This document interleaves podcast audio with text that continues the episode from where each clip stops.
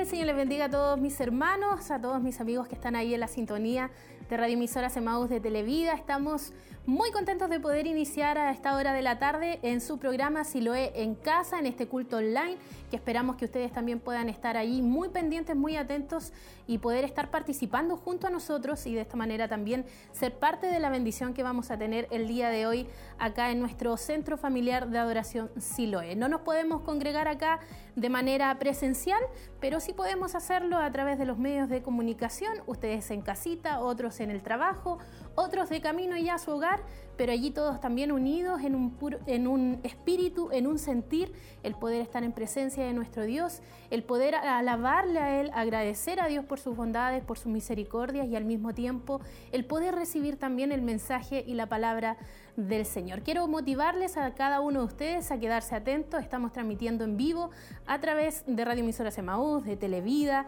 Recuerde que también estamos en diferentes plataformas. Estamos en la app Siloe. También ahí nos puede eh, de alguna manera buscar. Eh, está disponible al mismo tiempo Televida, Emaús y de esa manera también sintonizar lo que estamos hoy realizando y transmitiendo en vivo. Al mismo tiempo le invitamos a conectarse, si a lo mejor no dispone de estos medios, puede hacerlo a través de YouTube y también a través de Facebook. Estas dos plataformas nos van a permitir también poder interaccionar con usted, así que queremos invitarle a que nos pueda dejar sus comentarios, sus saludos.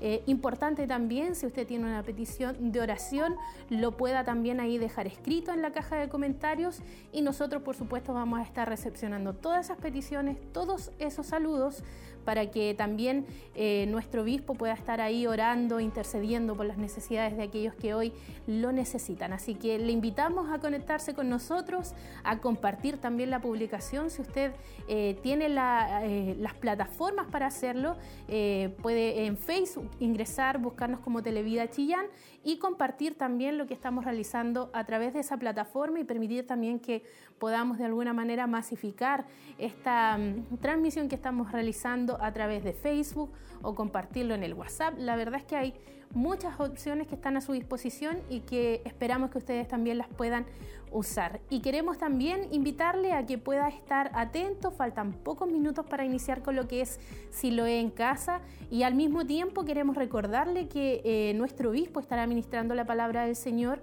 y continuará eh, con la temática de Apocalipsis. No sé si usted ha venido siguiendo eh, y escuchando cada jueves, cada sábado lo que es lo que ha sido esta serie que ha sido muy importante poder eh, estudiar este libro, cada uno de sus capítulos, de, su, de los versículos que están allí, por supuesto, escritos, y que nos ha ido de alguna manera revelando también este libro, nos ha ido abriendo también el conocimiento acerca de lo que allí está contenido, de las cosas que van a acontecer eh, para este mundo y para nosotros también como pueblo del Señor, y ha sido también importante poder conocer cada uno de, de, los capítulos y el contenido que está allí escrito. Y hoy va a seguir eh, con la temática y al parecer es el último ya estudio que va a estar realizando.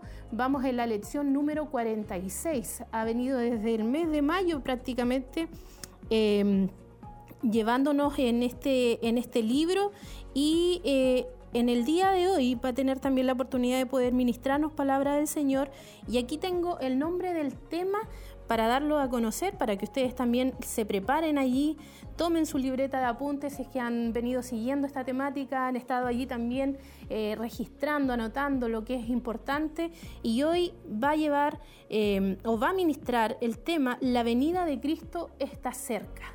Va a estar en el libro de Apocalipsis, capítulo 22 versículos 6 al 21. Así que para que usted ya comience a buscarlo, tome su Biblia y comience a buscar el último capítulo del libro de Apocalipsis y pueda también disponer su vida, su corazón, pueda eh, sensibilizar su corazón en esta hora a escuchar y a oír lo que Dios tiene para usted y para mí en esta noche tan especial en donde podemos reunirnos todos alrededor a lo mejor de un dispositivo, de un televisor, de una radio, pero eh, con el sentido de poder estar en presencia de nuestro Dios, con la realidad de que la presencia del Señor está allí y en cada uno de nosotros habitando, así que le invitamos a que pueda disponer su vida y este tiempo para adorar al Señor y escuchar también este mensaje que lleva por nombre La venida de Cristo está cerca.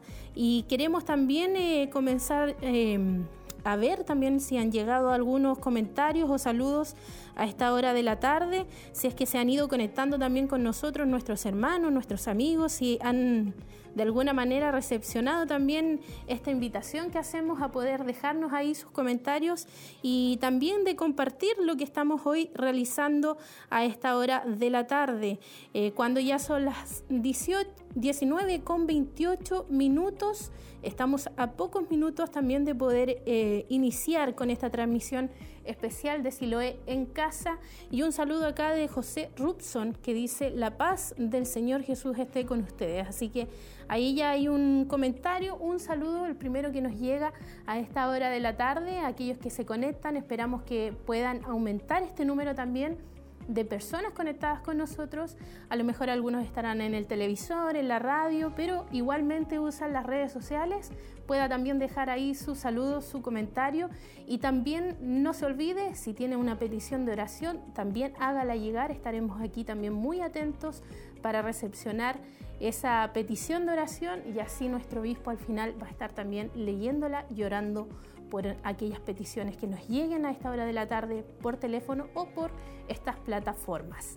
Y nosotros seguimos acá, queremos eh, que usted se conecte con nosotros, que no se separe de la sintonía Queremos que usted también pueda tener esta oportunidad de poder compartir este tiempo tan hermoso que el Señor nos regala, de poder estar en su presencia, de poder eh, adorar al Señor, cantarle a Él, alabar su nombre.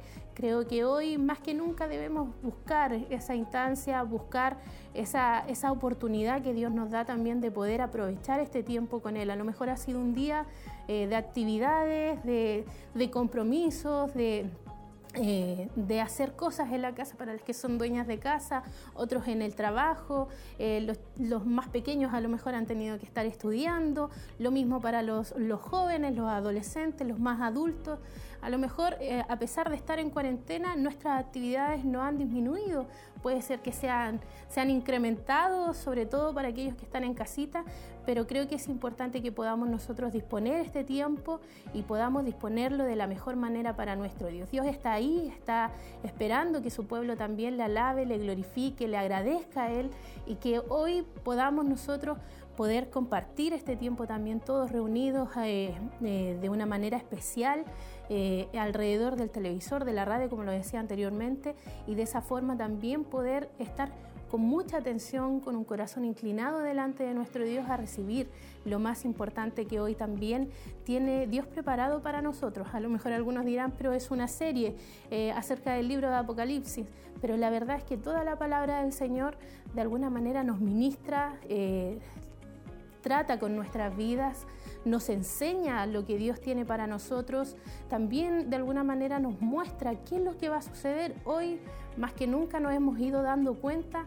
de las situaciones que se están dando en el mundo, en nuestro país, este caos que de alguna manera vemos cada día más y que se acrecienta con el paso de los días, con el paso de los años. Y nosotros como pueblo del Señor debemos estar preparados, debemos estar velando, debemos estar ahí Em, llenando nuestras vasijas también con ese aceite, preparando nuestra vida para lo que hoy también vamos a recibir, que es este tema que habla acerca de la venida de nuestro Señor Jesucristo. Así que ponga atención, prepare su vida, a lo mejor hay algunos que están ahí... Eh, eh, han tenido a lo mejor alguna dificultad para volverse al Señor, han tenido situaciones que le han impedido a lo mejor eh, este mismo eh, espacio de tiempo que hemos a lo mejor estado apartados de la iglesia, nos ha enfriado un poco en, nuestro, en nuestra comunión con Dios. Esperamos que si es así, pueda usted en este día poder retomar aquello y poder disponer este tiempo para que, para que Dios le hable, Dios le ministre, Dios haga y provoque algo especial en el día de hoy en su vida y que este mensaje también pueda calar eh, su corazón, su conciencia y podamos nosotros que como dice el mensaje, podamos prepararnos para esta venida. La venida de Cristo es una realidad, la venida de Cristo está cerca y hoy tenemos también un mensaje que nos hablará acerca de esto. Así que poner mucha atención, busque allí su Biblia, aquellos que a lo mejor les gusta estar ahí subrayando, apuntando, eh, escribiendo, anotando, poniendo notas ahí en su Biblia, en su cuaderno de apuntes.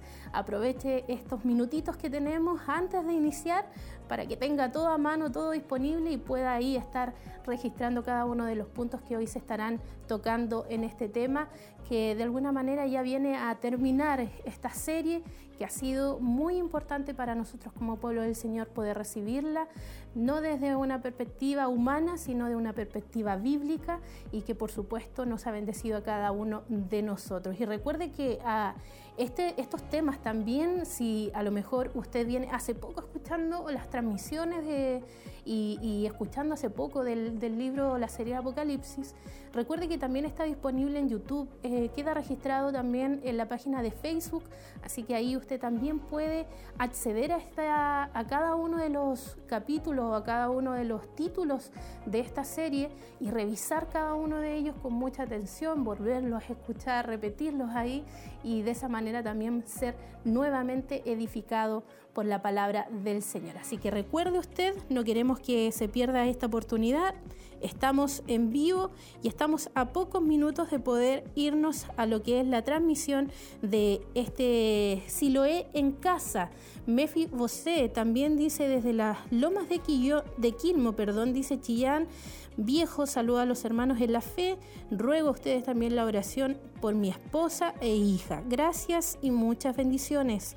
Verónica Muñoz dice, aquí en Minas del Prado esperando el mensaje, bendiciones mis hermanos. Ahí nos siguen llegando los comentarios, los saludos, los cuales por supuesto agradecemos también porque sabemos que ahí están nuestros hermanos pendientes, atentos, no nos sentimos tan solos acá tampoco, sino que nos sentimos acompañados por el cariño, el afecto y por supuesto, desde donde nos sintoniza nos alegra también saber, como ahí nos indicaba nuestro hermano desde Quilmo, eh, también desde Minas del Prado, ahí esperando el mensaje, nuestra hermana Rosa Navarrete desde Santiago también, ella nos envía bendiciones a esta hora de la tarde. Así que gracias a todos ustedes quienes se conectan, quienes a la vez también aprovechan de compartir esta transmisión a través de las redes sociales y le invitamos a aquellos que se están integrando a la sintonía que lo hagan, que nos dejen ahí su comentario y también puedan hacer el ejercicio de eh, reaccionar y compartir la publicación que hacemos a través de nuestra página en Facebook,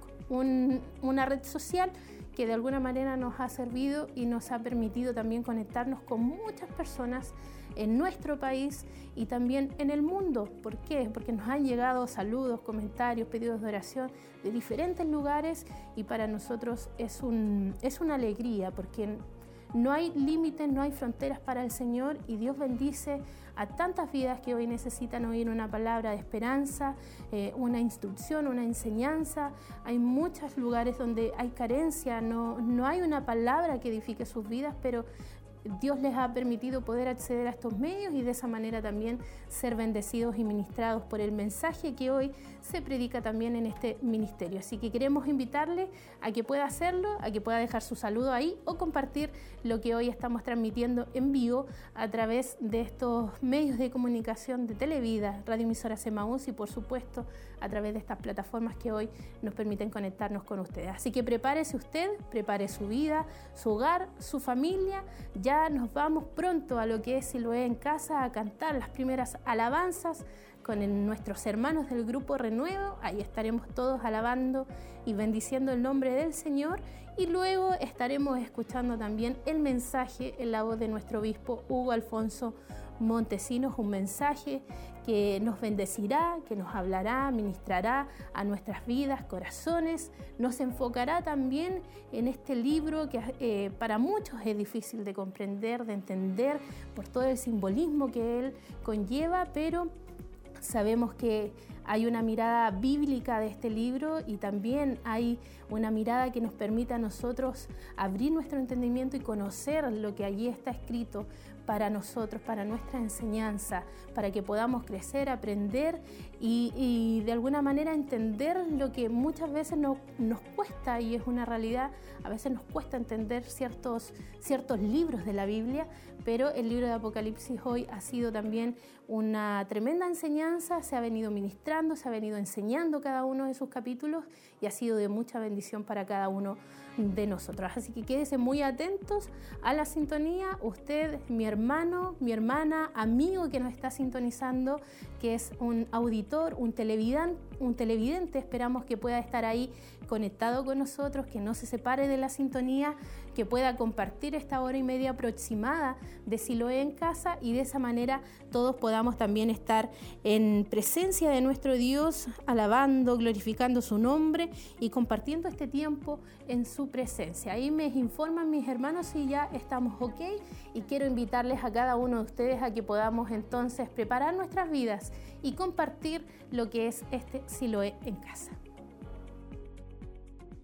Bien, Dios les bendiga a todos nuestros hermanos que nos acompañan por las redes sociales, por el internet, por, el, por, Televida en HD. Dios les pueda bendecir de una manera especial. Y hoy día estamos en este lugar, eh, habemos, a ver, uno, dos, tres, cuatro personas. Nuestra hermana Tavi, Dios le bendiga. Nuestro hermano eh, Franco, Dios le bendiga. Nuestro hermano Jeremías, Dios le pueda bendecir de una manera muy especial. Hoy día tenemos un culto muy especial que Dios le va a bendecir a su vida, Dios le va a dar fuerzas como la del búfalo. Y sabemos que Él está en este momento, aquí en este lugar, y como está aquí también, está en su casa también, para que usted levante sus manos, adore al Señor en espíritu y en verdad, exáltele, dele gracias por todo lo que ha hecho por su vida, por lo que ha hecho en nuestras vidas. En el nombre de Jesús les invito a que puedan eh, estar viendo la televisión y puedan estar pendientes de lo que vamos a estar haciendo en esta hermosa tarde. hermana Tavi va a estar orando y usted también en su hogar va a estar orando. Amén, hermana Tavi. Amén, hermana Misael.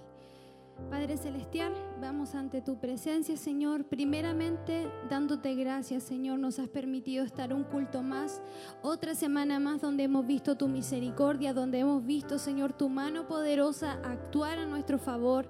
No nos has dejado solos, Señor. Has estado con nosotros. Día y noche tu misericordia ha estado con nosotros y por eso te alabamos, te bendecimos, te honramos. Queremos exaltar tu nombre por encima de todas las cosas, Señor, en este culto. Queremos agradecerte, cantar a tu nombre, bendecir tu nombre, Señor, porque tú eres bueno.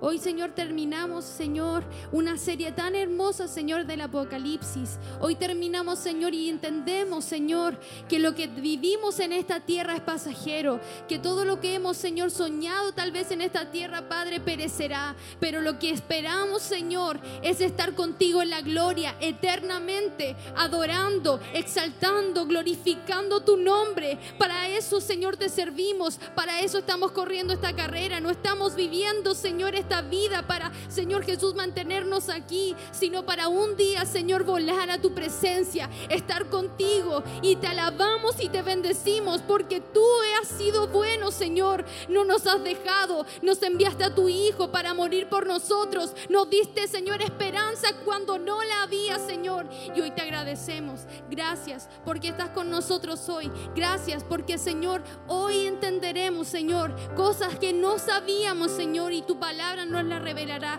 Usa nuestro obispo para tu gloria, Señor.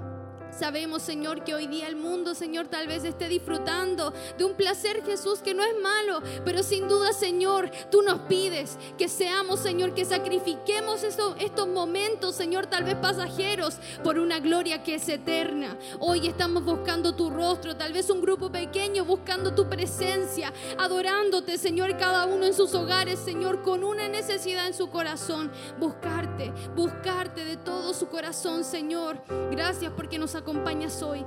Gracias porque estamos hoy aquí reunidos, Señor, un grupo, Señor, y en sus hogares también nuestros hermanos se conectarán con nosotros.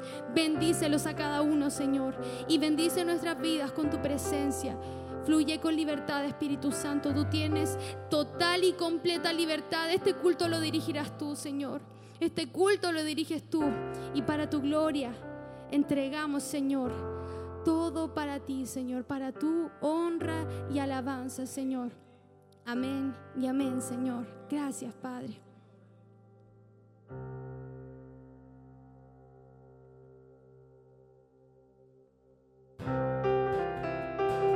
Podemos exaltar el nombre de Jesús en este momento y darle gracias a Él por lo que ha hecho en nuestras vidas y entramos en este momento con acción de gracias. Aleluya. Bendito espíritu. Sigue el nombre del Señor.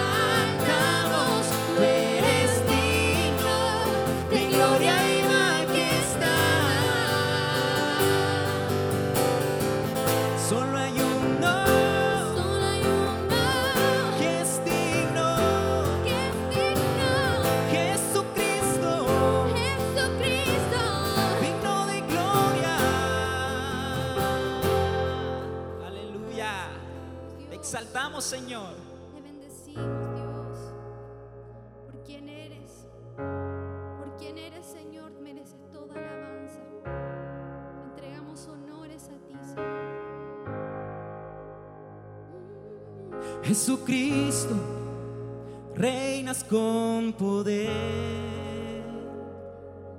soberano, victorioso rey.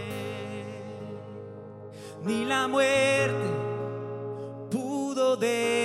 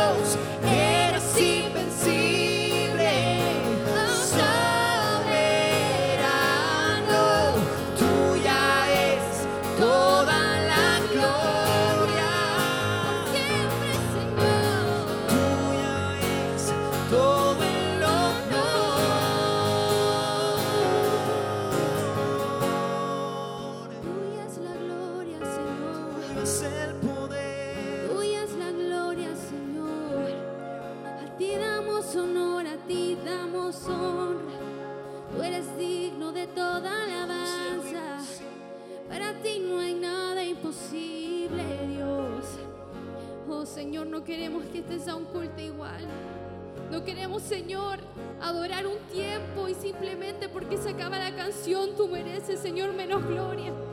Tú eres digno, siempre digno de alabanza, de exaltación. Oh Padre, a ti cantamos, a ti adoramos, a ti bendecimos porque tú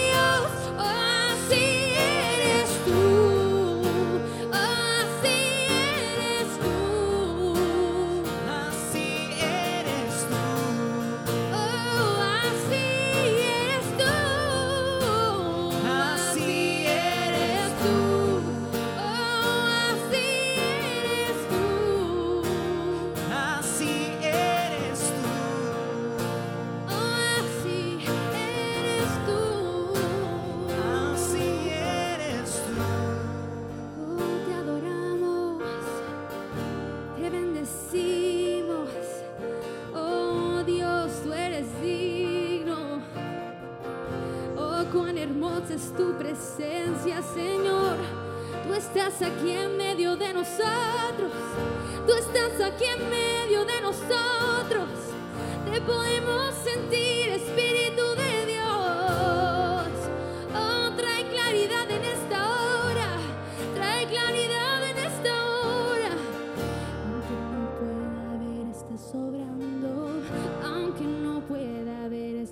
siempre estás, siempre estás sobrando, siempre estás, siempre estás sobrando, aunque no pueda ver, estás sobrando, aunque no pueda ver, estás sobrando, siempre estás.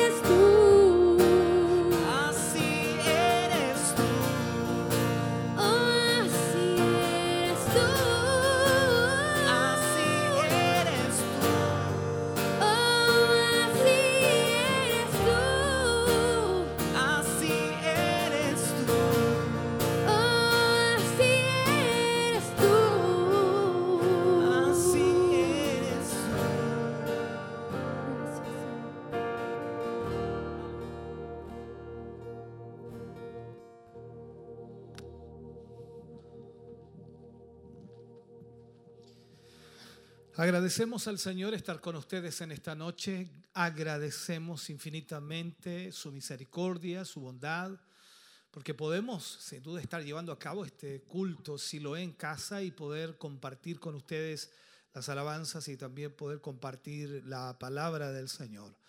Hoy estamos ya cerrando el libro de Apocalipsis con la última temática eh, la lección número 46 que esperamos en el Señor, que cada uno de nuestros hermanos que ha ido siguiendo este tema haya sido muy bendecido y que a través de la misma palabra Dios pueda administrar su corazón. Esperamos en Dios que sin duda esta última temática también les bendiga. Seguiremos el día sábado con otra temática, el libro de Romanos. Estaremos estudiando todo el libro de Romanos ahí en secuencia por lo tanto, esperamos que usted también pueda acompañarnos cada jueves y sábado.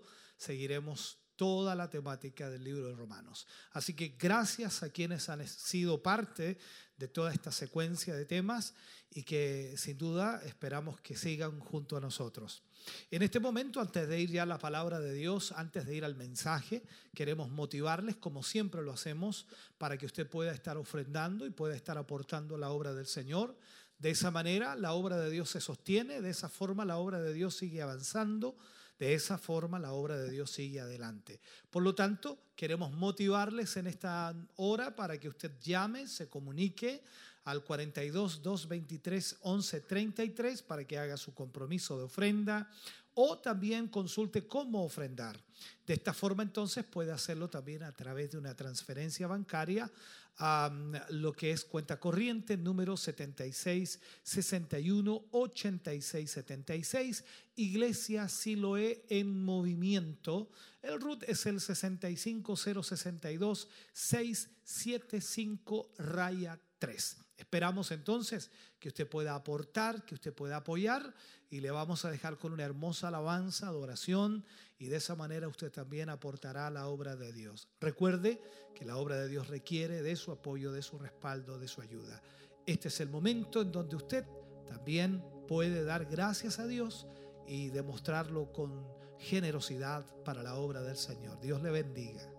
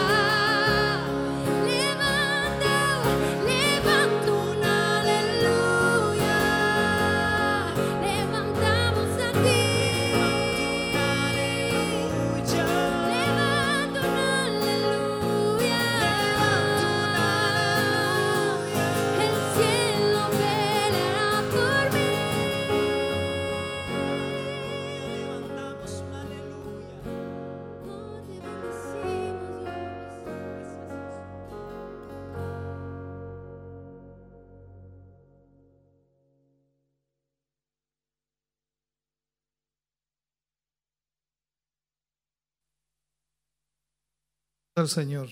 Gracias damos a Dios por su amor, su misericordia, por su bondad. Gracias damos a Dios porque podemos adorarle y exaltarle. Quiero invitarles en el día de hoy a que tomemos el último capítulo del libro de Apocalipsis y por supuesto podamos de esta manera tener eh, la última lección del libro de Apocalipsis, que en esta noche, por supuesto, esperamos cerrar, culminar con la ayuda del Señor. Vamos a leer el capítulo 22, versículo 6 al versículo 21, en donde en algunas Biblias, sobre todo Reina de Valera, dice, la venida de Cristo está cerca. De eso vamos a hablar en el día de hoy. Apocalipsis 22, versículo 6 hasta el versículo 21 y dice, y me dijo, estas palabras son fieles y verdaderas. Y el Señor, el Dios de los espíritus de los profetas, ha enviado su ángel para mostrar a sus siervos las cosas que deben suceder pronto. He aquí, vengo pronto. Bienaventurado el que guarda las palabras de la profecía de este libro. Yo, Juan, soy el que oyó y vio estas cosas. Y después que las hube oído y visto, Me postré para adorar a los pies del ángel que me mostraba estas cosas. Pero él me dijo, mira, no lo hagas, porque yo soy consiervo tuyo, de tus hermanos los profetas y de los que guardan las palabras de este libro. Adora a Dios. Y me dijo, no selles las palabras de la profecía de este libro porque el tiempo está cerca. El que es injusto, sea injusto todavía. Y el que es inmundo, sea inmundo todavía. Y el que es justo, practique la justicia todavía. Y el que es santo, santifíquese todavía. He aquí, yo vengo pronto y mi galardón conmigo para recompensar a cada uno según sea su obra. Yo soy el alfa y la omega, el principio y el fin, el primero y el último. Bienaventurados los que lavan sus ropas para tener derecho al árbol de la vida y para entrar por las puertas de la ciudad o en la ciudad. Mas los perros estarán fuera, y los hechiceros, los fornicarios, los homicidas, los idólatras y todo aquel que ama y hace mentira. Yo, Jesús, he enviado mi ángel para daros testimonio de estas cosas en las iglesias. Yo soy la raíz y el linaje de David, la estrella resplandeciente de la mañana. Y el espíritu y la esposa dicen ven, y el que oye, diga ven, y el que tiene sed, venga y el que quiera tome del agua de la vida gratuitamente. Yo testifico a todo aquel que oye las palabras de la profecía de este libro. Si alguno añadiere a estas cosas, Dios traerá sobre él las plagas que están escritas en este libro. Y si alguno quitare de las palabras del libro de esta profecía, Dios quitará su parte del libro de la vida y de la santa ciudad y de las cosas que están escritas en este libro. El que da testimonio de estas cosas dice, ciertamente vengo en breve. Amén. Sí, ven Señor Jesús. La gracia de nuestro Señor Jesucristo sea con todos vosotros. Amén. Padre, en el nombre de Jesús, vamos ante tu presencia dándote gracias, porque podemos a través de tu palabra, Señor, conocer, saber, entender lo que sucederá. Dios, gracias por permitirnos conocer del futuro y saber, Señor, que en tus promesas estamos seguros. Gracias, Señor, porque en esta hora tu palabra nos confortará, nos animará y también nos guiará. En el nombre de Jesús pedimos tu dirección y pedimos tu bendición. Para la gloria de Dios. Amén y amén, Señor. Vamos a hablar en esta noche entonces acerca de la venida de Cristo. Y tal como dice ese título, la venida de Cristo está cerca. Comenzando Juan en lo que respecta a esto que dice, ¿no? Él inmediatamente en el versículo 6 habla acerca de esto y dice, estas palabras son fieles y verdaderas. Aquí vemos entonces la veracidad y la fiabilidad de estas palabras. Podemos confiar plenamente en estas palabras. En estos primeros versículos se subraya, por supuesto, la importancia de este libro y se asegura la veracidad y la fiabilidad que debe haber hacia este libro. Y me dijo, esto fue lo que Juan habla, y me dijo, estas palabras son fieles y verdaderas.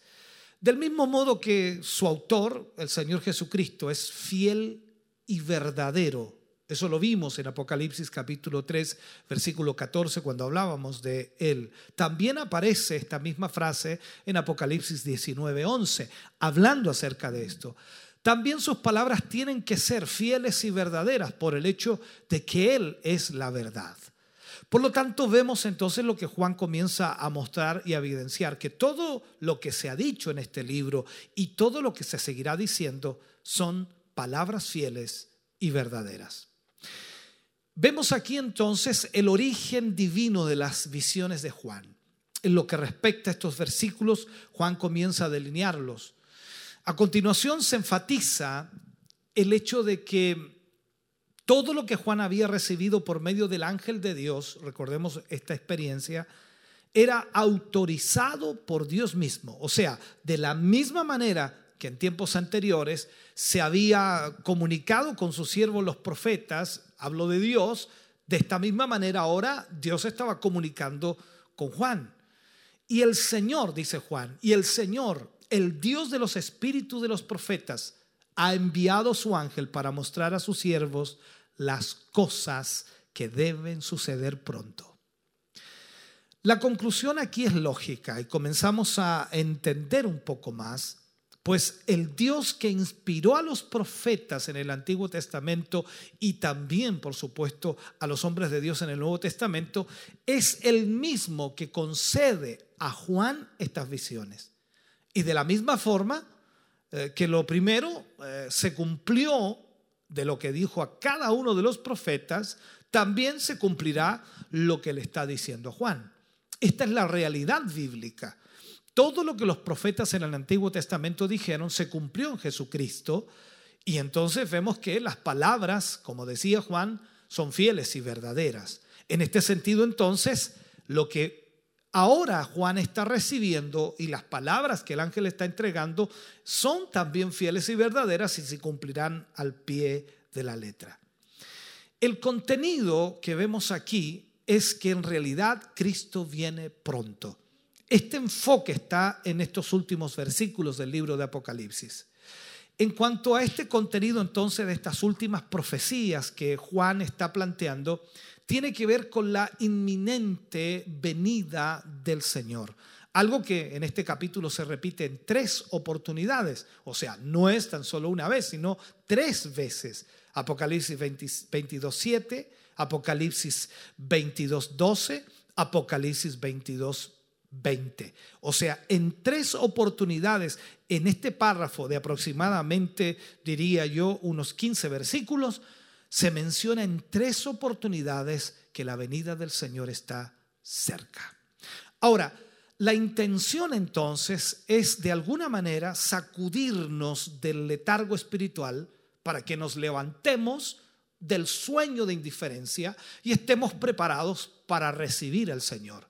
Por esa razón, entonces es que aparecen tres oportunidades en este párrafo que el Señor está cerca. Aquí vemos también una importante frase, una bienaventuranza para los que guardan estas palabras.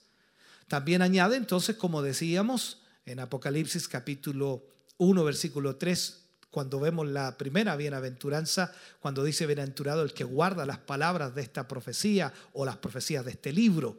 Entonces también añade una bienaventuranza muy parecida a la que ya mencionamos y la única diferencia está en que aquí no dice el que lee, ¿me entiende? Sino aquí ha llegado hasta otro punto porque ya de alguna manera lo ha leído. Aquí es el que guarda el que guarda. Entonces, entendamos esto. Bienaventurado el que guarda las palabras de la profecía de este libro. Entonces, vemos que esto es así. No es el que lee, sino el que guarda. ¿Por qué? Por, un hecho que ya ha leído todo lo demás y ha llegado al final de este libro, como nosotros estamos llegando hoy al final de este libro.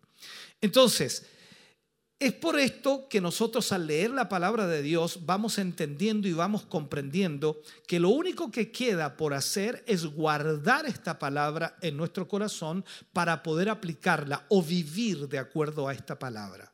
Ahora bien, ¿cómo se puede guardar las palabras de esta profecía? Que es una pregunta que quizás todos se hacen. ¿Y cómo lo, lo hacemos? Porque una cosa es leer y otra cosa es guardar las palabras de esta profecía. Sin duda es un mandamiento a poder anhelar primero la venida de Cristo mientras tenemos una comunión íntima con Él. A eso se refiere guardar las palabras de esta profecía. O sea, si nosotros realmente confiamos en esta palabra y creemos que como Juan aplica y dice que son palabras fieles y verdaderas, entonces nosotros comenzaremos a anhelar la venida de Cristo y al mismo tiempo guardaremos en nuestro corazón una comunión íntima con Él. Viviremos en una comunión íntima. Notemos también que una vez más la bienaventuranza es individual. O sea, se apela de alguna forma a la voluntad de cada persona y se reclama obediencia de ellos. Por eso digo que es individual. Por eso lo dice de esa manera. Bienaventurado el que guarda las palabras de esta profecía.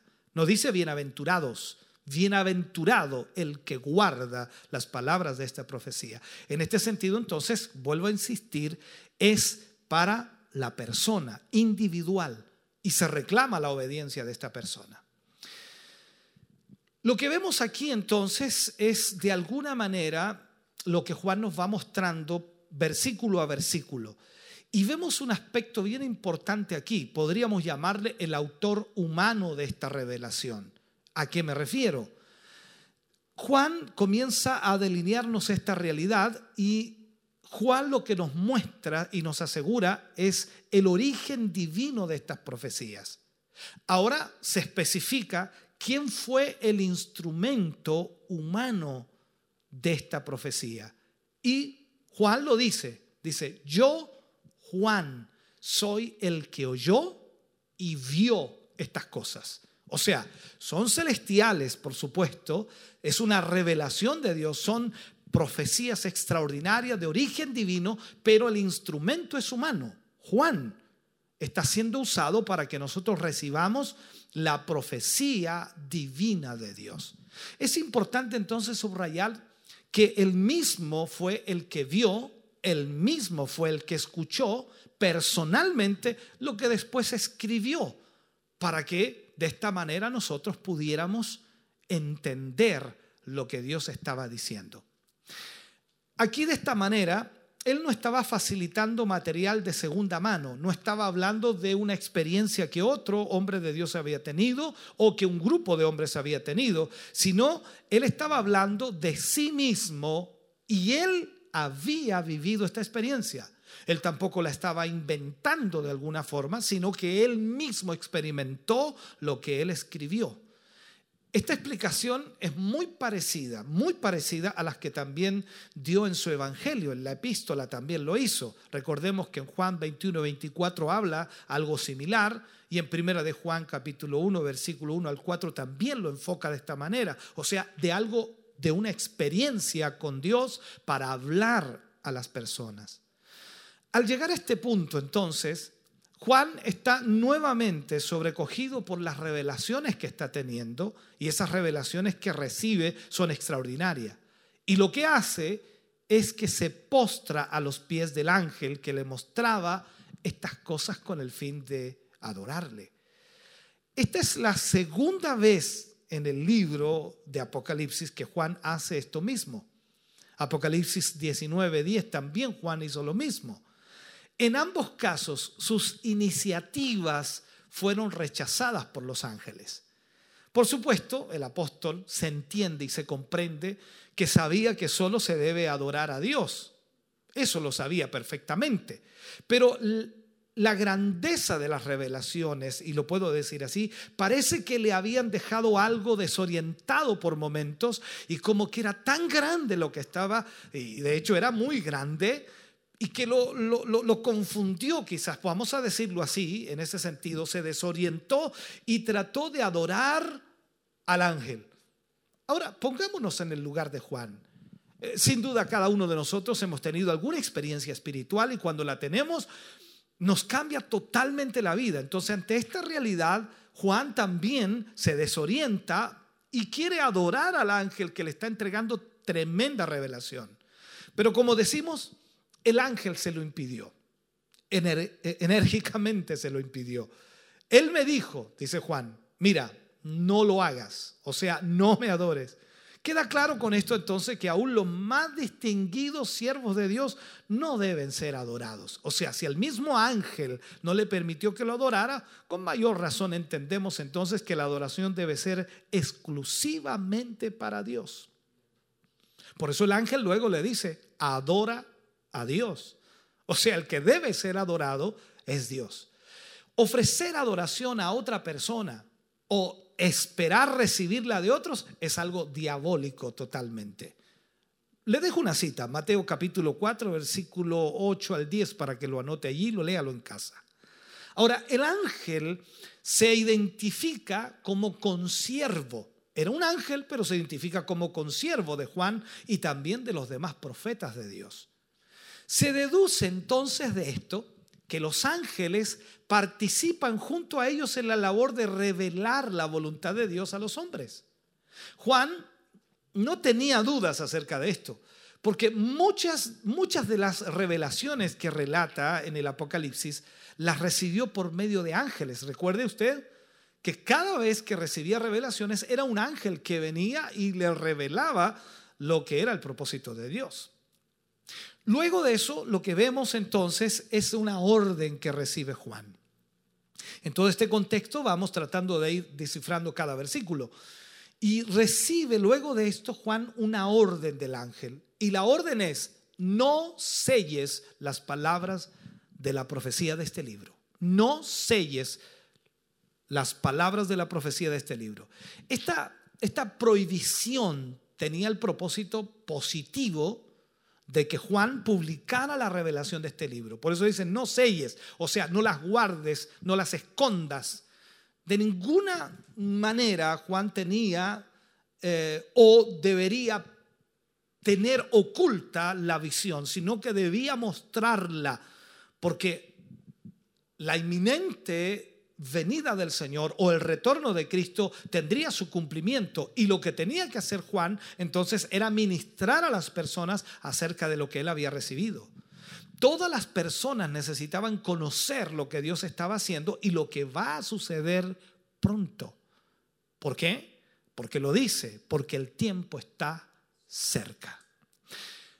Hay por lo tanto una clara nota de urgencia. Recordemos, por ejemplo, Apocalipsis capítulo 5, versículo 1 al 5, vimos ahí un libro sellado con siete sellos, lo que implicaba que su contenido estaba oculto, no era visible, no se podía ver, no se podía leer.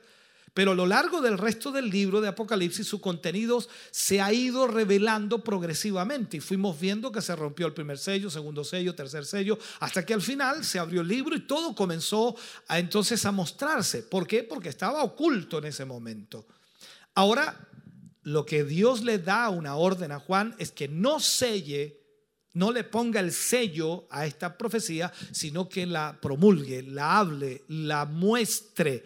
Entonces, nunca más estará oculta o nunca más ese contenido estará oculto, sino que será mostrado a todos.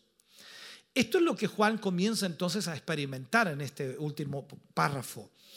Vemos luego en Apocalipsis 22, 11 diferentes reacciones ante la inminente venida del Señor. Frente a la segunda venida de Cristo, las personas adoptan posturas muy diferentes. Y eso es lo que comienza ahí a delinear Juan de acuerdo a lo que le muestra el ángel. Ante algo tan importante no puede haber neutralidad. Aquí tenemos que definirnos porque es un hecho de que Cristo viene, por decirlo así. Cada persona tiene que tomar entonces una decisión y Dios la respeta, haciendo que su juicio sobre ellos sirva para que la persona o para que la postura que escogió o que tomaron tenga consecuencias eternas. ¿A qué me refiero con esto? Como era de esperar, de acuerdo a lo que vemos en este párrafo, se distingue a los justos de los injustos. O sea, se muestra a los justos y también a los injustos, a los santos y a los inmundos. Eso es lo que hace en este momento. Cada persona toma su propia decisión y se coloca en uno de los dos grupos, o en el de los santos o en el de los inmundos. Entonces, cuando el Señor vuelva, esas decisiones fijarán su destino eterno y van a determinar también cómo será el carácter de esas personas para siempre. Pero incluso podríamos ir más allá, más allá. antes de que el hombre pase este mundo o de este mundo a la eternidad, este pasaje parece estar advirtiéndonos de que llegará un momento en que ya no habrá oportunidad de cambiar. Como que el tiempo llegará a su límite y ya no habrá oportunidad de cambiar. Si después de conocer todo lo que Dios ha hecho y va a hacer en este mundo, la persona persiste en rechazarlo y endurece su corazón, solo tiene la opción de seguir adelante por el mismo camino que ha elegido. De hecho, como ya hemos visto a lo largo del Apocalipsis, el pecador eh, que rechaza arrepentirse se vuelve cada vez más perverso, más blasfemo, más provocador. Se vuelve insensible a la voz del Espíritu Santo y, ya solo le queda seguir su propio camino malvado, porque no puede cambiar. Entonces Dios llama continuamente a los pecadores a qué cosa? Al arrepentimiento. Pero las escrituras nos advierten de que puede llegar un momento en que el pecador se endurece a tal punto que Dios lo abandona. Recordemos lo que Dios dijo acerca de los obstinados pecadores del reino del norte en los días del profeta Oseas, en Oseas capítulo 4, versículo 17. Efraín dice, es dado a ídolos, déjalo. Esa frase nos parece extraña. Pero Dios estaba hablando, ¿por qué? Porque se da cuenta que Efraín en realidad no iba a cambiar de dirección, estaba eh, embrutecido, como por allí también se menciona en algunas frases en la escritura. El mismo Señor Jesucristo dijo lo mismo sobre los hipócritas fariseos.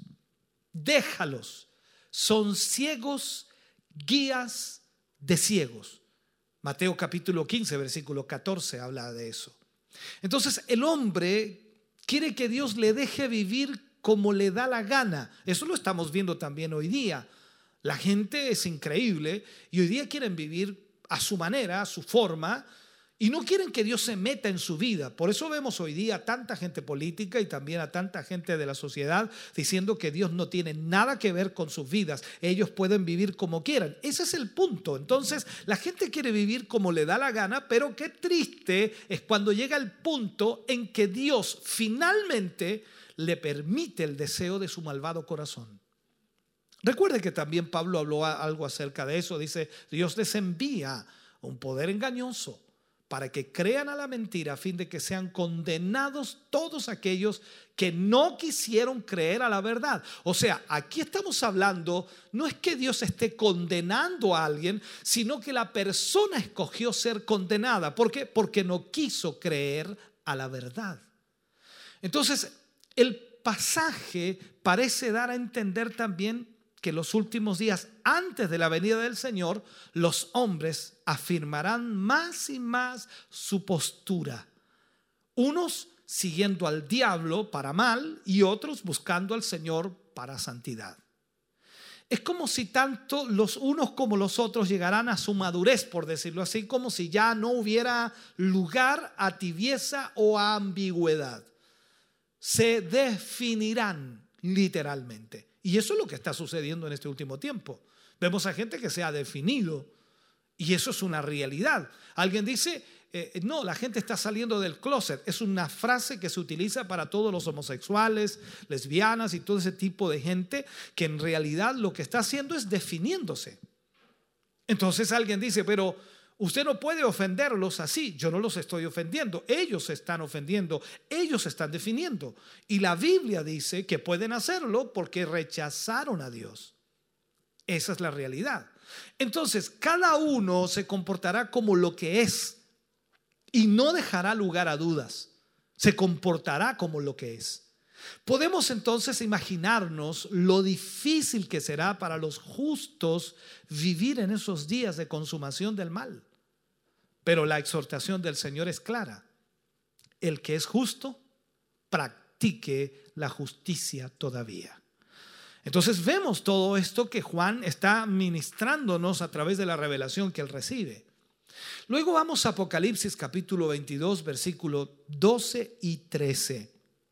Dice, el Señor recompensará a cada uno conforme a sus obras. ¿Qué es lo que hace aquí? Comienza repitiendo la promesa del pronto regreso de Cristo. He aquí yo vengo pronto. Esto siempre será de ánimo para aquellos creyentes que sufren a causa de su fe.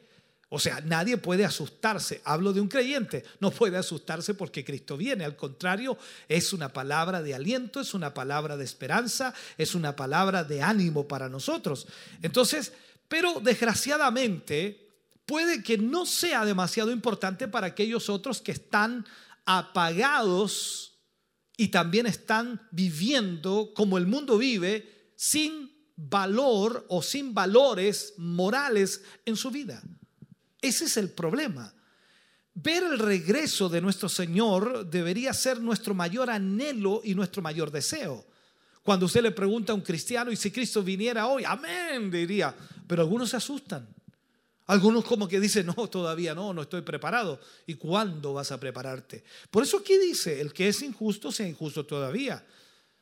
Este es el punto. Ahora, en ese momento el Señor recompensará de manera individual a cada persona conforme a sus obras. Parece que aquí está, de alguna manera, está pensando especialmente en los creyentes y por esa razón habla de galardón, de premiación, por decirlo así. Se trata de las recompensas que Dios dará a cada uno conforme a sus obras. Por allí Pablo habla de eso, que en el tribunal de Cristo nosotros estaremos para recibir la premiación.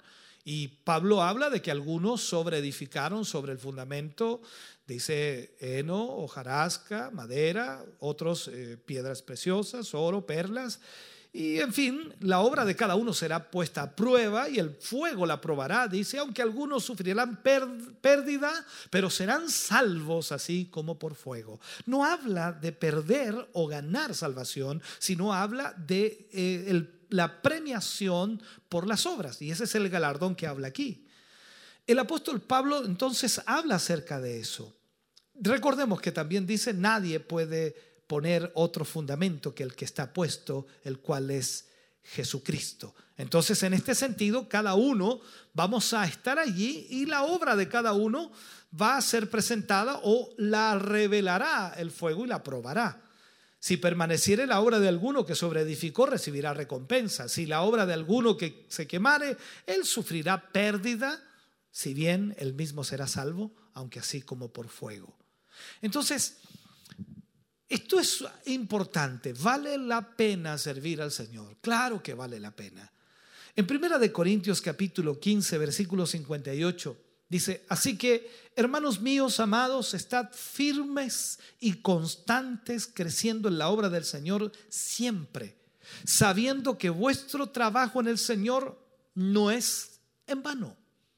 El mismo Señor Jesús, palabras textuales del Señor Jesús, cuando le dice a sus discípulos, Pedro que estaba cercano allí, le dice, nada de lo que hagan por la obra de Dios quedará sin recompensa. Aquí es donde nosotros entendemos entonces que hay un galardón. Yo creo que recibiré un galardón. No sé si será más grande que el suyo o menor que el suyo, no tengo idea, pero sé que recibiré un galardón porque estoy sirviendo al Señor. Esto es importante. Finalmente, para mayor garantía de los que escuchan, es el mismo Señor quien firma esta promesa. ¿Y cómo la firma? Con las palabras que nos dice, yo soy el alfa y la omega, el principio y el fin, el primero y el último.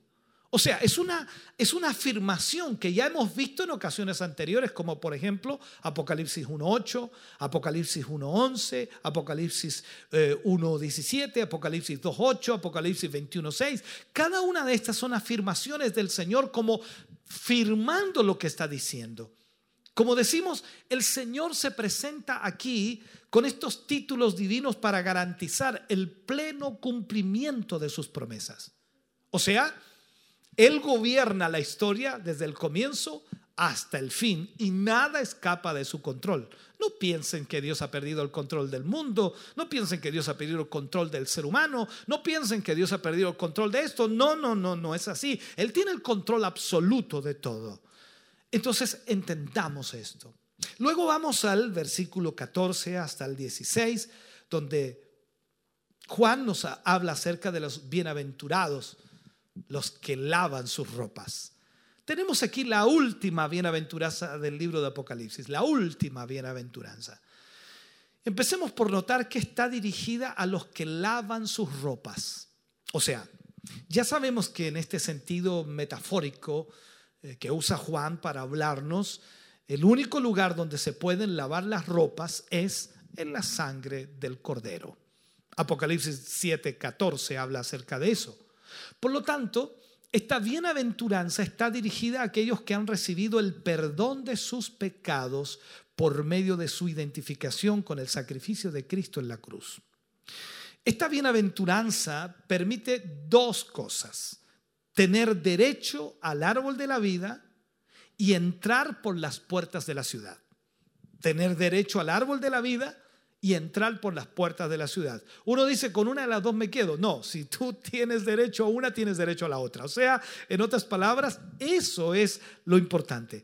El árbol de la vida es el mismo que por supuesto ya fue mencionado en Apocalipsis 22.2, que estuvimos viéndolo, y que nos recuerda a aquel otro árbol en el huerto de Edén, eh, eh, al que la raza humana perdió el derecho de comer después de haber pecado.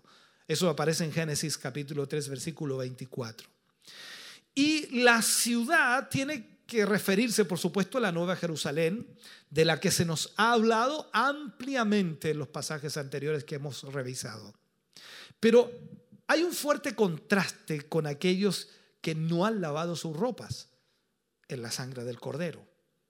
Un fuerte contraste.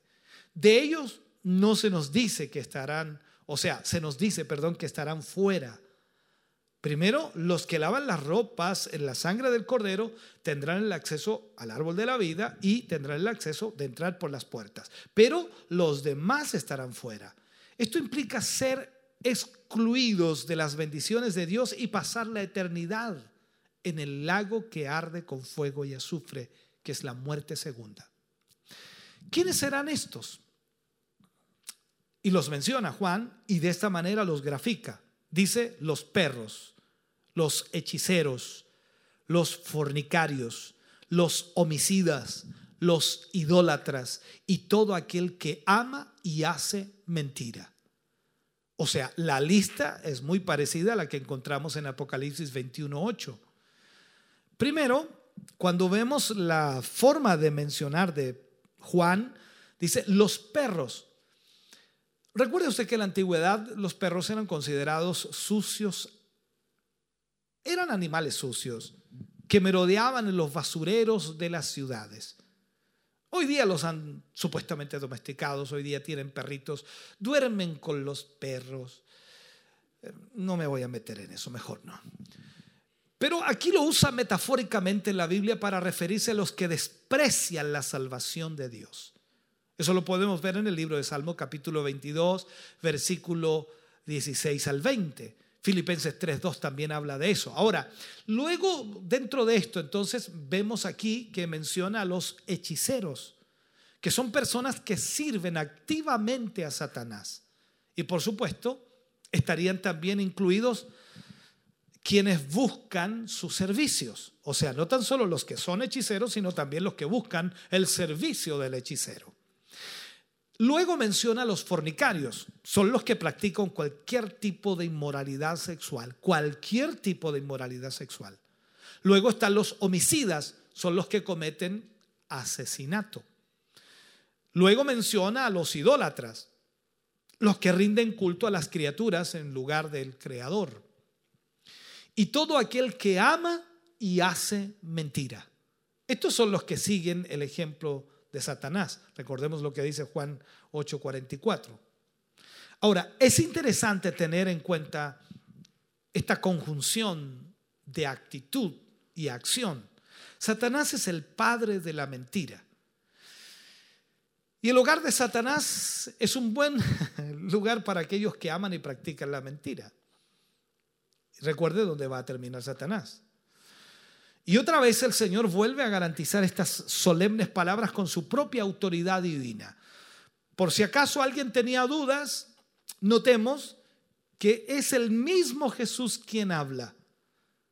Pero aunque se presenta con su nombre humano, el cual por supuesto eh, mantendrá por toda la eternidad, su autoridad es también divina.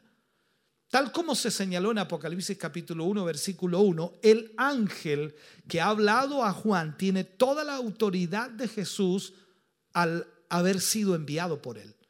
Notemos también que su mensaje no era privado, sino que iba dirigido a la iglesia. Las palabras que se oyen ahí dice, para daros testimonio de estas cosas en las iglesias. Y cuando comenzamos a ver esto entonces vemos que se hace interesante porque es una declaración en la que aprecia la o se aprecia la divinidad y la humanidad de Jesús. Él dice, "Yo soy la raíz y el linaje de David." Está hablando de lo terrenal, de lo humano. Jesús es la raíz de David, o sea, lo que indica el origen de su existencia como persona, así como también es creador de la dinastía o del linaje de David. Pero por otro lado, Jesús también era descendiente de David, lo que nos recuerda su humanidad y su carácter mesiánico. Como muy bien señaló el Señor en los evangelios durante esta esa controversia con los fariseos, siempre en una pugna, en una lucha, los fariseos siempre buscando la manera de encontrarlo en algún error, él era tanto el hijo de David como el Señor de David. Recordemos eso, aparece allí en Mateo capítulo 22, versículo 41 al 45, todo lo que yo estoy planteando. Por último, el Señor es descrito como la estrella resplandeciente de la mañana. Esta estrella anunciaba la llegada del día. Y del mismo modo, la llegada de Jesús pondrá fin a las tinieblas de la noche para dar paso al glorioso amanecer de su reino. Recordemos algo, lo que estudiábamos en el reino milenial, no habrá noche. Por lo tanto, Jesús es la estrella resplandeciente de la mañana. Cuando Él resplandezca en su venida, nunca más habrá noche. Extraordinario. El apóstol Pedro también se refirió al Señor de este modo en 2 de Pedro capítulo 1 versículo 19 y debemos recordar que era una descripción con la que se identificaba al Mesías desde los días de Moisés. En el libro de Números 24, 17, habla de esto. Entonces, vemos que todo va coincidiendo dentro de lo que está ya escrito en las profecías y también de lo que va a acontecer y va a suceder. Luego Juan, en el versículo 17, nos enfoca algo muy importante, la respuesta de la iglesia ante el mensaje de Jesús, ante el mensaje del ángel, ante la revelación que recibe, la iglesia responde. Entonces, en respuesta al anuncio de la pronta venida del Señor, dice, el Espíritu y la esposa se unen en una sola voz para decir, ven. Porque el Espíritu desea el regreso de Jesucristo. Entonces la pregunta que podría hacer usted, bueno, ¿y por qué el Espíritu desea el regreso del Señor? Recordemos que el ministerio del Espíritu es de glorificar al Señor Jesucristo. Ese es el ministerio del Espíritu Santo. Entonces, la última vez que el mundo vio a Jesús fue en una cruz entre dos delincuentes, rechazado, despreciado y objeto de burla. Entonces el Espíritu anhela ver a Jesús exaltado con belleza, con esplendor, con poder, con majestad. Y eso es lo que va a suceder cuando venga Jesús. Y esto ocurrirá cuando Cristo vuelva triunfante en su segunda venida. Y ahí, entonces es cuando responde la iglesia. La pregunta sería también, ¿por qué la iglesia o por qué la esposa desea el regreso de Jesucristo? La iglesia está cansada de la batalla contra el pecado. Y eso es una realidad. Creo que usted y yo estamos cansados de luchar contra el pecado. Y anhelamos ver a Jesucristo. Y no tan solo verlo, sino que también anhelamos verlo exaltado, glorificado y honrado. ¿Por qué? Porque eso va a terminar con todos nuestros sufrimientos, con todas nuestras presiones. Entonces, anhelamos su venida y que, los, y, que nos lleve, por supuesto, al cielo para vivir por siempre con Él. Ahora, Debemos anhelar el día cuando nuestros cuerpos mortales, estos cuerpos perecederos, estos cuerpos humanos serán transformados en los cuerpos resucitados, imperecederos o como Pablo lo dice, inmortales. Esto mortal se vista de inmortalidad, esto corruptible se vista de incorrupción. Entonces, es lo que debemos anhelar constantemente. Lo que Juan también muestra aquí a continuación, nos presentan dos exhortaciones, Juan. Y Juan dice, el que oye diga, ven. Esto podría referirse a los miembros individuales de la iglesia que leen o que escuchan el libro de Apocalipsis. O sea, en este caso nosotros aquí leyendo el libro de Apocalipsis o usted oyendo el libro de Apocalipsis, usted también entonces debe decir como dice la escritura, el que oye diga, ven. Y luego dice, el que tiene sed, venga. Se trata aquí de los que sienten una honda necesidad espiritual. Ese ser que necesita ser saciado por la vida espiritual. Entonces el que quiera, dice, tome del agua de la vida gratuitamente. Para ellos, el Señor siempre extiende una amplia y generosa invitación para ir a Él. Dentro de estos versículos y sobre todo cuando vamos al versículo 18 y 19, ya casi cerrando el libro, una, una maldición para los que modifiquen este libro. Esto es delicado. Aquí hay una última advertencia a los que oyen las palabras de la profecía de este libro. Ahora, ya les he exhortado a poner atención a todo lo que está escrito aquí, por supuesto, pero ahora se advierte sobre el peligro de añadir o quitar de su contenido. Lo mismo que con otras partes de la escritura, nada debe ser modificado. Lo dice la escritura en muchos pasajes, Deuteronomio 4.2, Deuteronomio 12.32, Proverbios 30, versículo 5 y versículo 6. Entonces con esto, hermano querido, se afirma una vez más la plena inspiración de este libro. Pero por otro lado, también nos hace pensar que si no se puede añadir a las profecías aquí descritas, es porque la revelación de la verdad ya está completa después de esto. Esto nos recuerda que cuando nos acercamos a cualquier parte de la Biblia, no, no lo podemos hacer para imponer sobre el texto nuestras suposiciones teológicas, sino para dejar que sea el texto bíblico el que nos habla abiertamente. Es fácil hacer malabarismos exegéticos con el fin de cambiar lo que la Biblia dice y adaptarlo a nuestras convicciones personales. Pero esto no, no deja de ser una forma en la que añadimos o quitamos en las escrituras. Todo intento por desvirtuar la palabra de Dios será seriamente castigado. ¿Qué dice? Dios traerá sobre él, sobre la persona que añada o quite las plagas que están escritas en este libro. O sea, si tenemos en cuenta la cantidad de plagas de las que habla este libro, tenemos que concluir entonces que es un castigo terrible que caerá sobre esa persona. Pero en todo caso, será un castigo que corresponderá con la gravedad del crimen cometido. Ya hemos hablado de cómo muchas veces los evangélicos adaptan el texto a sus preferencias personales. Pero, ¿qué hemos de decir de otras muchas religiones? Que sin pudor alguno han añadido nuevas revelaciones que han colocado por encima de las escrituras. No se puede hacer eso. Pensemos en el catolicismo romano, pensemos en los mormones, los testigos de Jehová, los musulmanes, en fin. Es tan grave que el mismo Señor añade un segundo castigo. Dios dice, aparte de las plagas, Dios quitará su parte del libro de la vida. En realidad, esto es totalmente lógico.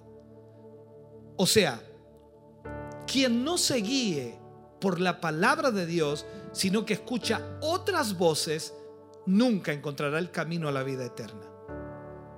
Y como dije, para cerrar, en el versículo 20, el Señor afirma su inminente venida. Apocalipsis 22, 20 dice acerca de esto, ciertamente vengo en breve. Antes de terminar el libro pareciera como si el Señor mismo tomara la pluma de las manos de Juan para afirmar él mismo lo que ya había dicho en otras ocasiones. Seguramente esta necesidad de repetir las mismas cosas tantas veces surge por nuestra, no sé, capacidad para olvidar lo que se nos dice, porque somos frágiles en nuestra mente. Por supuesto, también para dar la mayor certidumbre a un hecho de que es presentado como totalmente seguro, pero sobre todo para promover en nosotros la vigilancia ante su pronto regreso. Cuando leemos el Nuevo Testamento vemos que la iglesia primitiva esperaba la inminente venida de Cristo. Por ejemplo, el apóstol Pablo cuando escribió a los Corintios usó sin traducir el término arameo maranata, que significa el Señor viene. Eso lo hace en Primera de Corintios capítulo 16 versículo 22.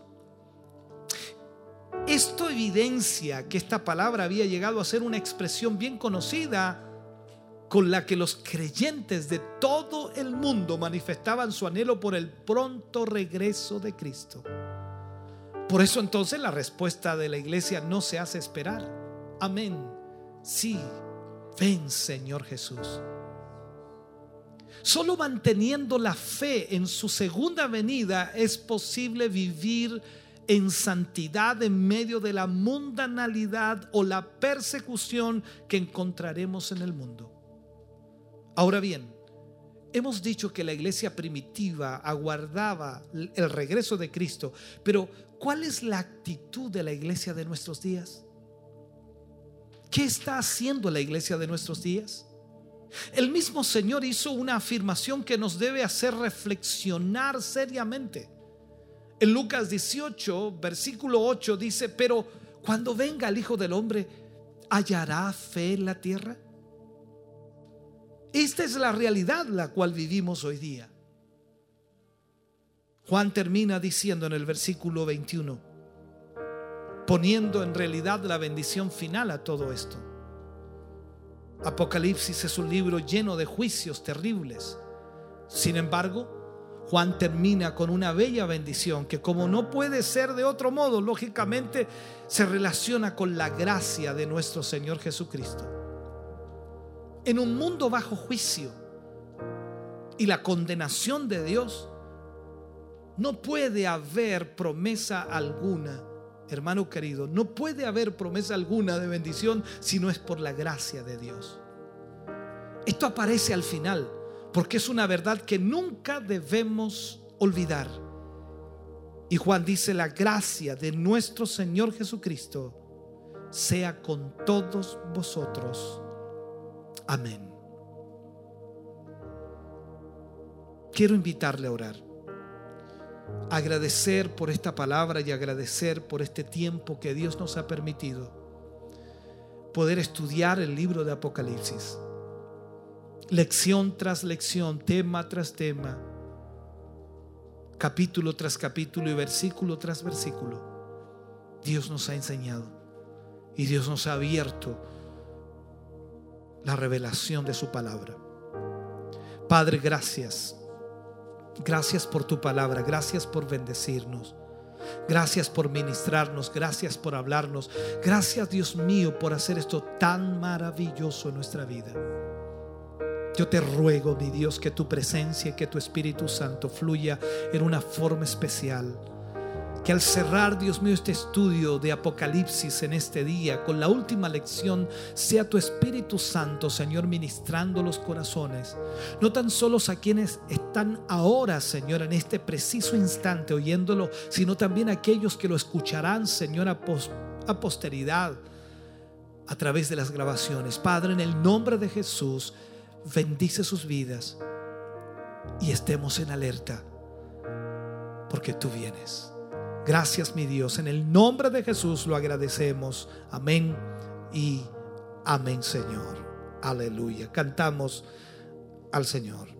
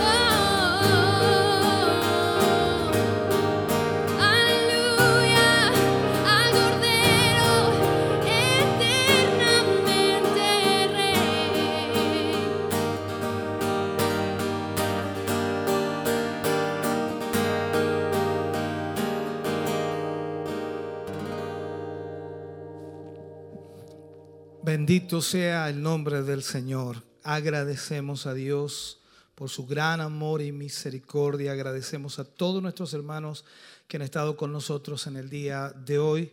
Agradecemos también a quienes han participado en la ofrenda de hoy, un total de 73 mil pesos. Agradecemos a nuestros hermanos.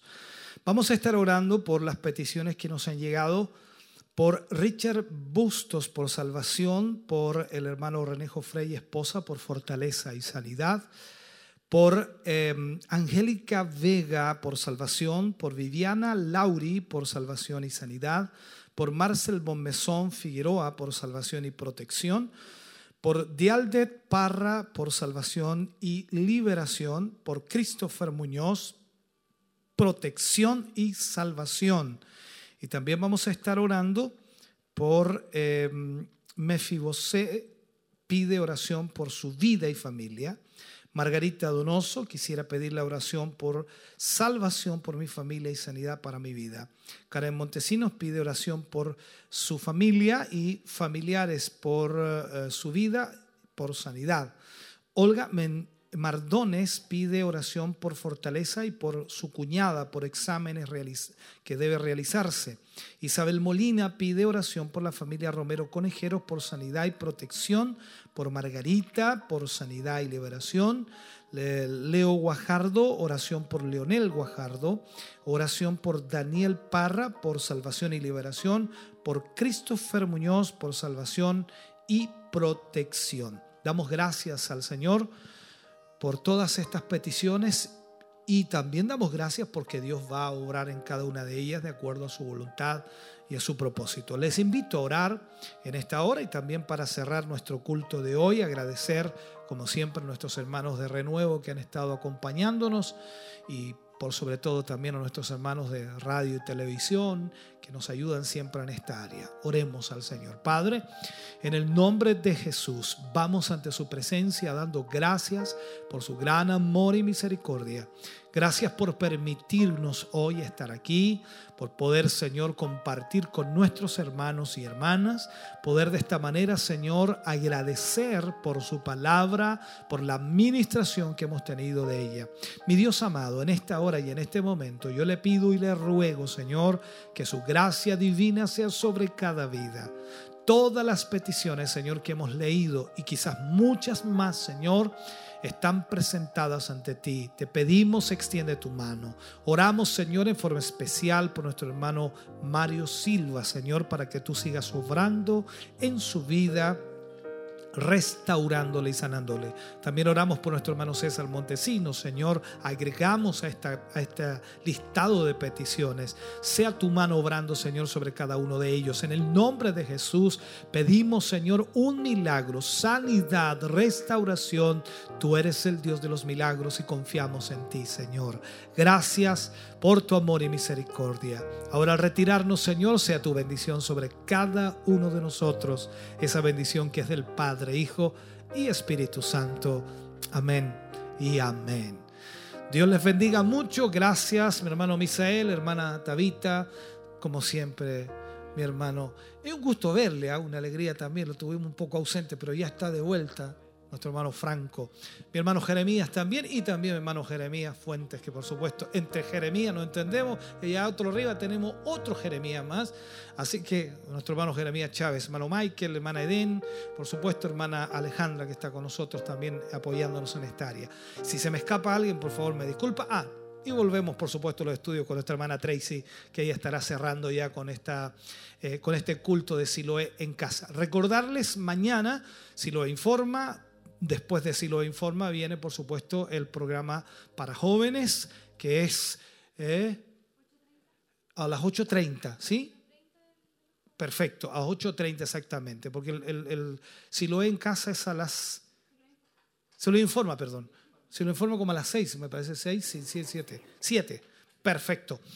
Y el día sábado estamos en Siloé en casa, domingo o sábado a las 7 de la tarde, comenzando con el libro de Romanos y el día domingo, por supuesto, seguimos en lo que es la temática que estamos abordando, que es Jesús la persona y enfocándonos, por supuesto, en ello. Así que a las 11 de la mañana, si lo ve en casa. Muchas gracias. Dios les bendiga.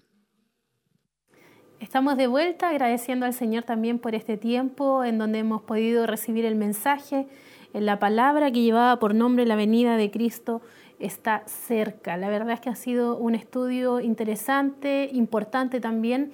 Eh, hemos conocido este libro que es complejo de entender, pero qué bueno que Dios también ha puesto y puso en el corazón de nuestro obispo el poder ministrarlo, enseñarlo, conocer también los tiempos que estamos viviendo, lo que va a acontecer y por supuesto, como decía este mensaje también, el llamado a, a prepararnos. El Señor viene pronto por su iglesia y nosotros debemos estar, así como decían los antiguos, estar a cuentas con Dios. Así que le invitamos a que usted pueda en esta hora recibir esta bendición, que haya tomado su porción, su, su parte de este mensaje y que al mismo tiempo no solamente seamos oidores, sino también hacedores de esta palabra que de alguna manera Dios también ministra para transformar y cambiar nuestras vidas y prepararnos para este proceso que vamos a vivir como hijos del Señor cuando Cristo venga por su iglesia. Queremos también agradecer a nuestros hermanos quienes estuvieron ahí comentando, quienes estuvieron atentos a la transmisión. Gracias por eh, estar escribiendo, dejándonos sus saludos en nuestra página en Facebook, también en YouTube, otros saludos que nos llegaron por interno y que por supuesto nos alegra porque sabemos que están ahí pendientes, están también conectados con nosotros, eh, preparan ustedes también sus vidas para ser parte de esta transmisión. Y los últimos saludos que queremos leer y que llegaron también eh, de alguna manera a marcar esta transmisión del día de hoy de nuestra hermana Karen, de nuestra hermana Margarita Donoso, que también ella pedía una petición y que eh, esperamos que el Señor le pueda bendecir a ella, sus pequeñas. Eh, también nuestro hermano Mario Fuentes, nuestro hermano Humberto Flores, que en casita ellos están conectados también con nosotros. Eh, nuestra hermana Rosita Riquelme, que también dice tremendo mensaje, la honra y gloria sean para nuestro Dios bendecida. También Luis Andrade dice, Dios bendiga a todos mis hermanos que están eh, escuchando la hermosa palabra de Dios. Dios bendiga a nuestro obispo Hugo, a todos los hermanos. Eh, hermosa palabra, que Dios bendiga nuestra casa. Amén. También Bárbara Órdenes, aquí atenta, dice en casita esperando el mensaje. También nuestra hermana Ingrid Catalán, que también envía bendiciones a nuestro pastor y acá también al equipo. Así que un saludo para ella también. Eh, nuestra hermana Paulina Caro dice, fiel y misericordioso en nuestro Señor Jesucristo que nos prepara y nos advierte de su venida. Hermoso mensaje. Eh, también Olga Mardones aquí eh, pidiendo una petición de oración y por supuesto saludándonos en esta tarde. Daniel Seguel. También Mefi Bosé, Margarita Pessoa, que también mi pastora, la pastora de Santiago, que también aquí nos saludaba, hermosas alabanzas, dice acá también. Eh, Verónica Muñoz, Isabel Molina, José Rutson, que fue el primer saludo que leímos, y nuestro hermano Alexis Andrés, que también ahí nos comentaba, y por interno nos llegaban ahí saludos de nuestra hermana Elsa Subiabre, que también ella siempre ahí está junto a su esposo conectada, compartiendo ahí, por supuesto, la palabra del Señor, y la familia Rubilar Mendoza, que daba gracias también por las oraciones que se han realizado en favor de toda la familia Dios bendiga a quienes han participado de ella. Así que gracias también a la familia aquí, eh, Rubilar Mendoza, que nos saludaba, y gracias a ustedes también por compartir con nosotros. Recalcamos la información que daba ahí nuestro obispo para mañana a las 7 de la tarde. Si lo informa, a las 20.30 horas vamos a estar en Edificados sobre la Roca, transmisión en vivo, así que para que los jóvenes, los jóvenes los jovencitos puedan estar ahí también conectados escuchando este programa. Y el sábado estamos nuevamente en Siloé, en casa, ahí tomando una nueva serie, como decía ahí nuestro obispo, eh, de libro de Romanos. Así que también ahí vamos a tener la oportunidad de, poder estar escuchando este, estos mensajes que también nos van a enfocar en este libro también que es importante dentro de todo lo que está escrito en la palabra del Señor. Y el domingo seguimos con Jesús la persona, la serie también, que va a ser muy importante que usted y nosotros podamos estar recibiendo la palabra del Señor. Y con estas palabras ya nos despedimos, agradecemos su sintonía y esperamos también poder encontrarnos en una próxima oportunidad, si Dios así lo permite. Que el Señor les bendiga mucho, que descansen.